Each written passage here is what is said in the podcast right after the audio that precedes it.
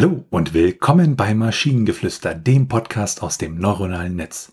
In jeder Episode stellen wir eine Geschichte vor, die nicht von einem Menschen, sondern von einer Maschine verfasst wurde.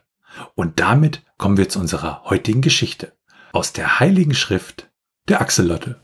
Aus der Heiligen Schrift der Axelotte. Axolotl, heiliges Tier, du bist so unglaublich faszinierend. Wie du dich durchs Wasser bewegst, ist einfach wundervoll anzusehen. Du bist ein wahrer Segen für unsere Welt, denn du hilfst uns zu verstehen, wie Heilung funktioniert.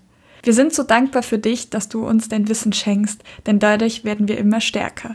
Axolotl, wir lieben dich, denn du bist einzigartig und wundervoll. Glaubensbekenntnis über das heilige Axolotl. Ja, und als wir das dann aus der Maschine herausbekommen hatten, da war mir klar, man sollte uns ganz schnell von dieser Maschine wegzerren, weil wir machen damit nur Unsinn. Ja. Wir machen nicht Unsinn, wir machen einen Podcast. Ja, stimmt. Und äh, was ich hier ziemlich großartig fand, ähm, dieses, denn du hilfst uns zu verstehen, wie Heilung funktioniert.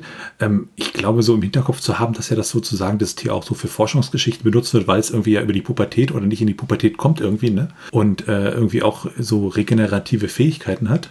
Ja, genau, es kann irgendwie, ich glaube, Schwanz wieder nachwachsen lassen oder waren es die Beine? Und, und dass das praktisch in diesem, in diesem ja, Netz irgendwo drinsteckt, in diesem neuronalen Netz, das fand ich irgendwie ziemlich aufregend und toll. Ja, Axolotl sind schon sehr faszinierende Tiere. Sie sind niedlich. Sehr, sehr niedlich. Deswegen, ich liebe diesen Text.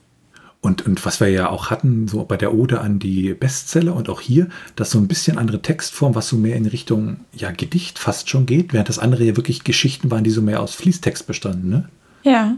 Ist aber trotzdem, er ist nicht ganz kohärent in seinem, wie er den Text ausgibt. Auch. Also ich glaube, beim oder an den Bestseller-Autoren ging es noch, aber hier sind wir, haben wir ja nicht mal durchgängig irgendwie drei Zeilen, sondern wir haben vier und drei und drei und drei. Also es ist keine Regelmäßigkeit drin. Würde mich auch interessieren, ob er überhaupt reimen kann. Das äh, werden wir, denke ich, in einer der nächsten Episoden definitiv herausfinden. Fände ich interessant, ja. Wenn ihr Ideen oder Stichwörter habt für eine Geschichte aus der Maschine, zum Beispiel über eine Tischtennisplatte in Nöten, dann schreibt uns eure Ideen per äh, E-Mail an info@t1h.net oder über das Kontaktformular auf der Webseite. Bis zur nächsten Episode von Maschinengeflüster. Bye bye. Tschüssi.